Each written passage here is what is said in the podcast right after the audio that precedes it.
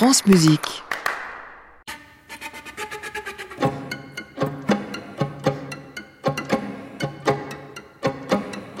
Bonsoir et bienvenue dans la coda de notre création mondiale de la semaine sur France Musique, une œuvre, un portrait.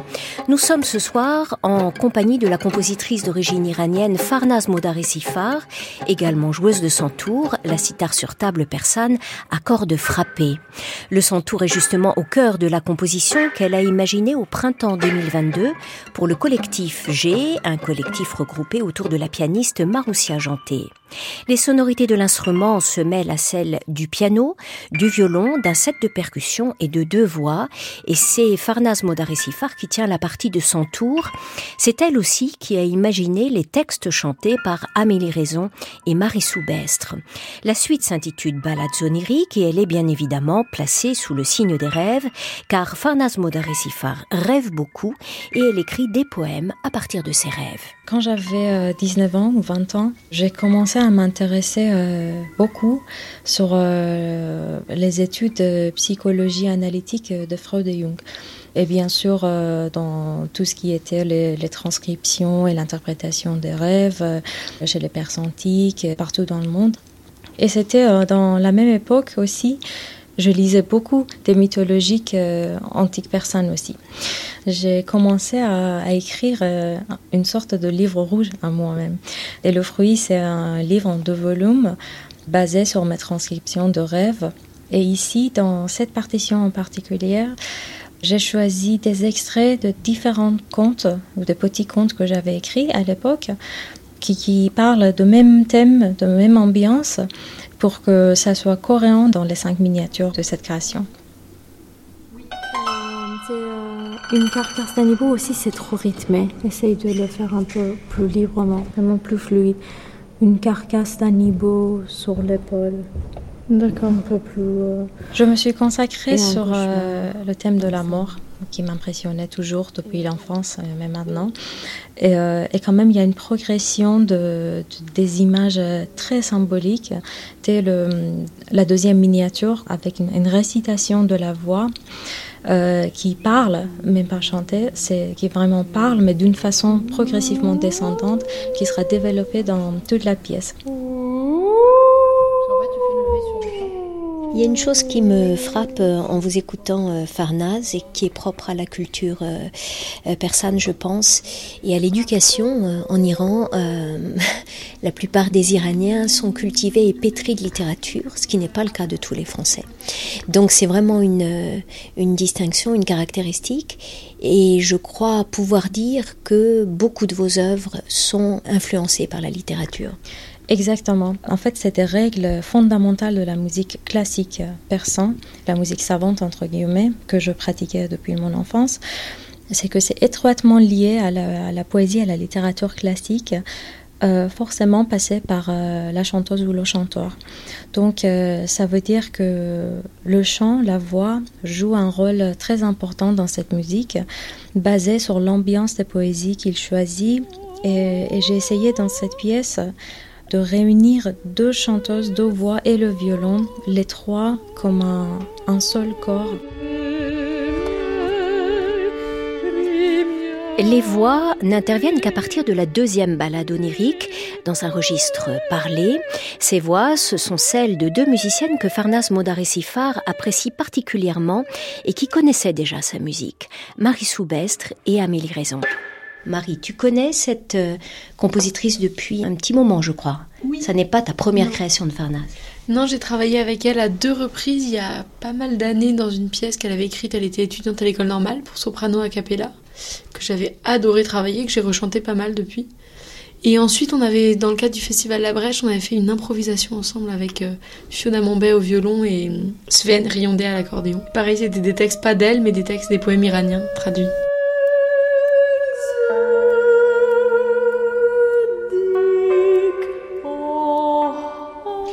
Amélie, est-ce que tu découvrais là l'écriture de Farnaz? Eh ben non, pas du tout non, plus. Je connais Farnaz depuis mes études euh, à Boulogne, où on s'est rencontrés, dans la classe de Jean-Luc Hervé. Et pareil, j'ai créé euh, deux, trois pièces aussi. C'était pour soprano, violon, piano, et notamment une, pièce où également elle écrit un petit peu pour nous comme si elle écrivait pour un centaure. Donc ah de façon percussive et en même temps très résonante et parfois très éthérée. Donc oui, c'est un travail que j'avais pu aborder un petit peu avec elle. Très intéressant.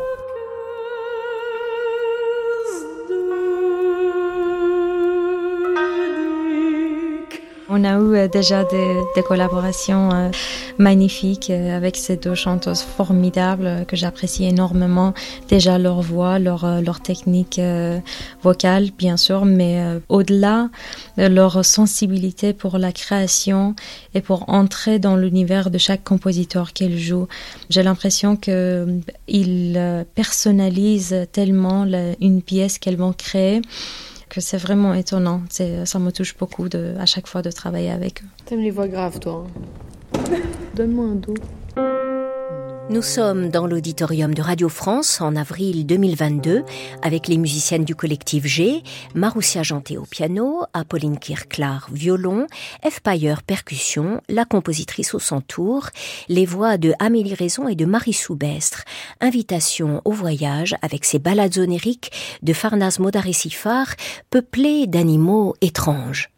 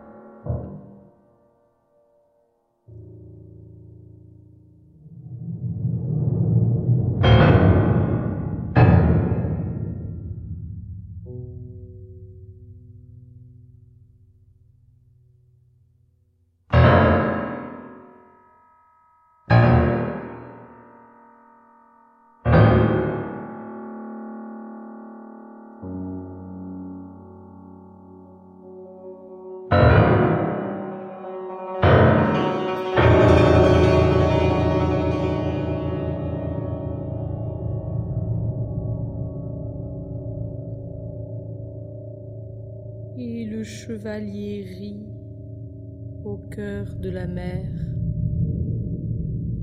Une carcasse d'un hibou sur l'épaule et un cauchemar dans sa main. L'échymose de la poitrine de cheval, étreinte démoniaque du serpent de feu.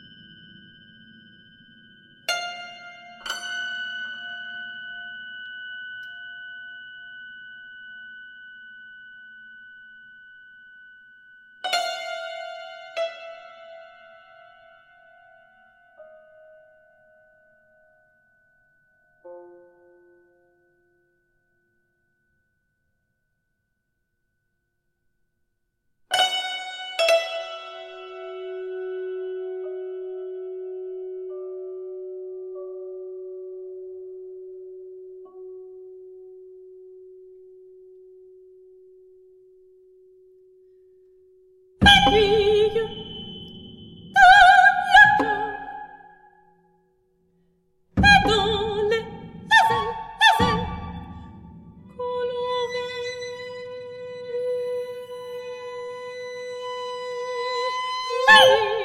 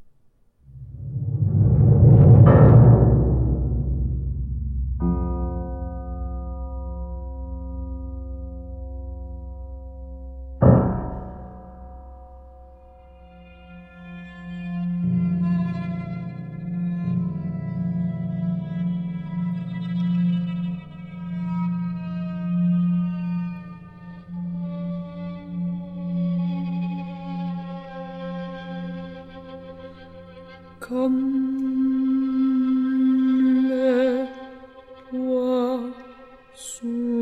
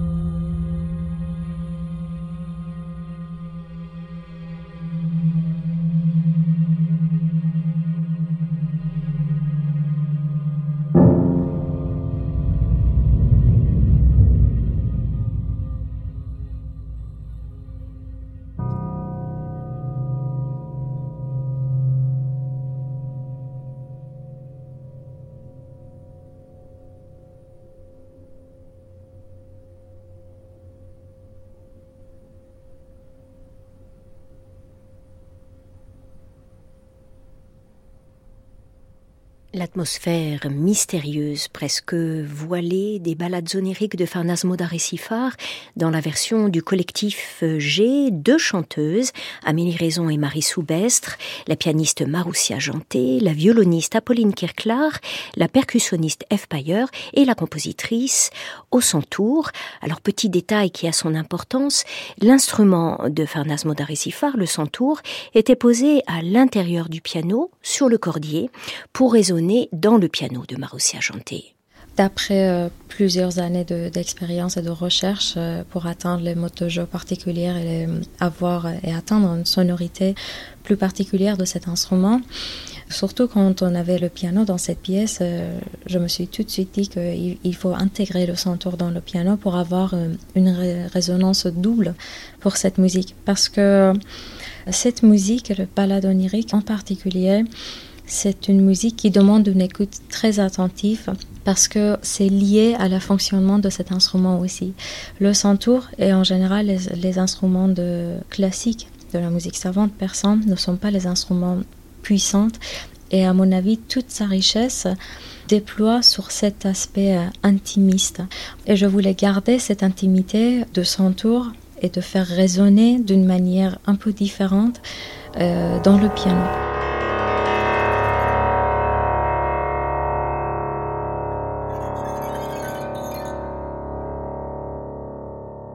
Comment est-ce que vous avez pensé la dramaturgie de cette pièce? Parce que je crois que c'est une seule et même pièce, hein, divisée en cinq moments pour euh, la forme de l'émission. Exactement. Dans cette pièce de balade onirique, j'ai essayé de traduire le fonctionnement de mon instrument, mon propre instrument, le centaure. J'ai emprunté de façon de jouer au centaure, ça veut dire euh, avec une sonorité euh, presque métallique, avec des attaques très fortes et des résonances très longues. Donc j'ai pris cette euh, fondamentale de, de, fonctionnement de cet instrument sans étouffoir pour élargir cette notion de temps et de résonance dans l'autre instrument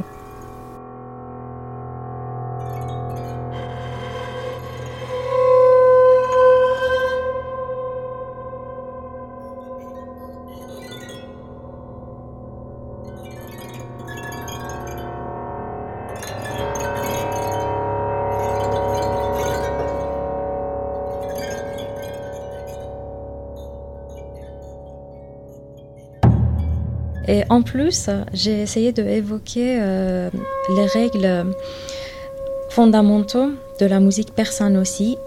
L'élément le plus important de reconnaître les modes à l'oreille dans la musique persane, c'est la présence d'une note précise dans chaque mode qu'on appelle la note shahed ou la note témoin. Et il y a un autre euh, aspect euh, pareil, qui, est la note finale, ou khateme, on dit en, persan.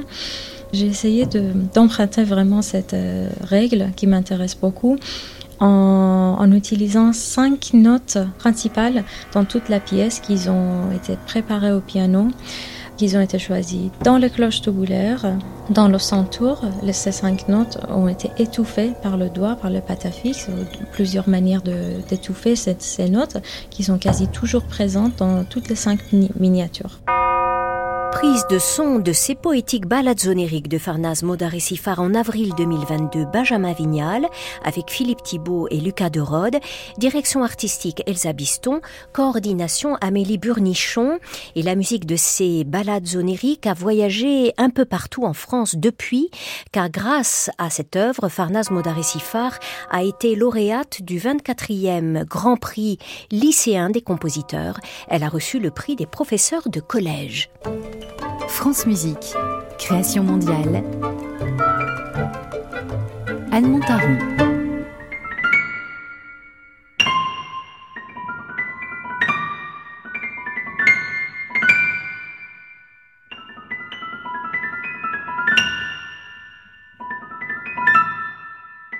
Farnaz Modaresifar vit depuis plus de dix ans en France. Elle y est très active à la fois comme joueuse de santour et comme compositrice. Et visiblement, ces deux activités artistiques s'équilibrent très bien dans le quotidien de la musicienne. Bien sûr, il y a des jours que j'ai vraiment besoin de, sortir mon instrument de son étui et, euh, et me mettre de jouer pendant des heures pour euh, quelle que soit la raison. Et après, bien sûr, euh, les, commandes et la programmation, ça, joue un rôle très important d'organiser mon temps aussi. Mais c'est toujours euh, pour moi très intéressant de travailler de cette manière parce que j'arrive euh, même pas à imaginer si j'étais que instrumentiste ou que compositrice. De travailler dans deux domaines quasi différents, ça me rafraîchit énormément musicalement et ça nourrit aussi également beaucoup l'univers euh, de l'autre. Et euh, cette possibilité de jongler entre deux univers éloignés, euh, ça me rend vraiment heureuse.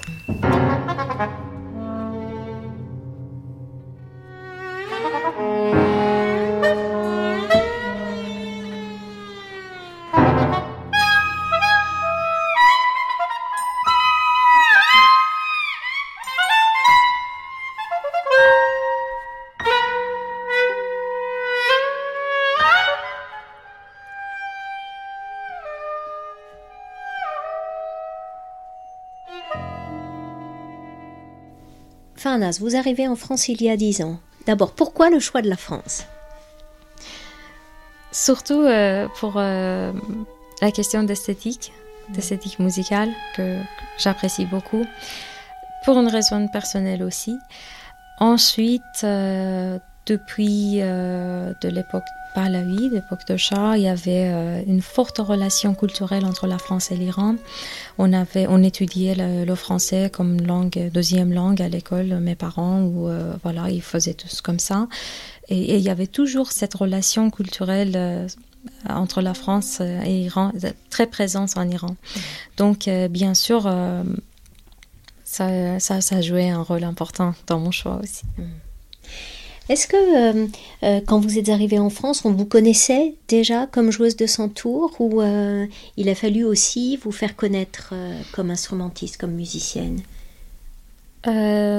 Dès mon arrivée, euh, j'ai commencé à donner les, concerts, mais euh, surtout euh, dans les églises, par exemple à l'église Saint-Marie, et puis dans les auditoriums comme l'auditorium de Cité internationale des arts où j'étais en résidence. Et plus en plus, petit à petit, voilà, j'ai trouvé ma voix et j'ai été invitée sur France Musique par exemple et, voilà, j'ai continué. Hein. Mm mon parcours. Ça s'est fait peu à peu.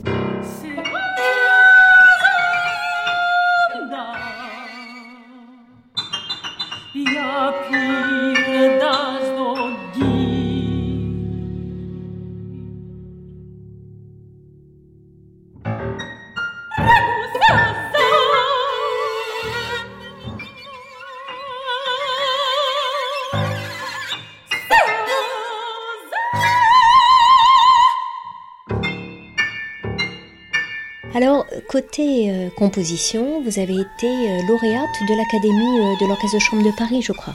Oui, exactement. C'était une opportunité formidable au long terme, surtout, qui était très très intéressant pour moi de pouvoir travailler en direct avec les musiciens d'orchestre dans un lieu remarquable comme Philharmonie de Paris et Cité de la musique. C'était quelque chose de mhm. très enrichissant. Avec à la clé, j'imagine, donc des pièces que vous avez écrites pour cet orchestre. Oui, exactement. C'était, euh, c'était une pièce pour 12 euh, musiciens de l'Orchestre de Chambre de Paris, euh, dirigé par le chef Lars Vogt, formidable musicien, chef d'orchestre, que j'ai la chance de travailler avec lui. Alors, cette pièce, elle s'appelle comment? Alors, cette pièce, elle s'appelait Les aiguilles de l'horloge sur ce terre. Ça aussi, cette phrase, je l'ai empruntée d'une poésie d'une grande poétesse contemporaine iranienne, Forouk euh, Farrokhzad. Cette phrase en particulier m'a beaucoup influencée pour écrire euh, cette pièce parce que qui, me donnait une fluidité du temps et euh, pour avoir un rappel des secondes qui passent dans notre vie et où on va aller et où on est en train d'aller.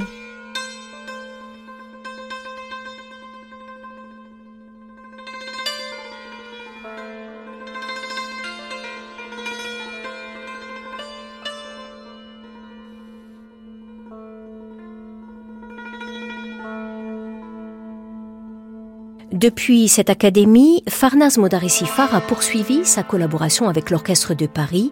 La création des aiguilles de l'horloge a finalement eu lieu le 9 novembre dernier au Théâtre du Châtelet à Paris. La compositrice Santouris est par ailleurs très occupée en ce mois de novembre et d'ailleurs depuis cet automne. Elle prend part comme musicienne au nouveau spectacle de Bartabas, Femme persane, en même temps qu'elle participe à plusieurs résidences de compositrices, d'abord aux côtés de l'ensemble Sillage et ensuite aux côtés de l'ensemble Zélique. Elle termine aussi son année de collaboration avec l'ensemble L'Instant Donné et Georges Apergis dans le cadre de l'atelier de composition que nous avons évoqué il y a deux semaines dans Création mondiale. À ce propos, L'Instant Donné va créer sa pièce L'Agonie le 26 novembre prochain à la Marbrerie de Montreuil en présence de Georges Apergis. Parallèlement à ses activités de compositrice, bien entendu, Farnaz Modarisifar continue à jouer du santour et à improviser avec des musiciens du monde entier, comme ici avec le joueur de doudou arménien Haïk Sarikoyumjan.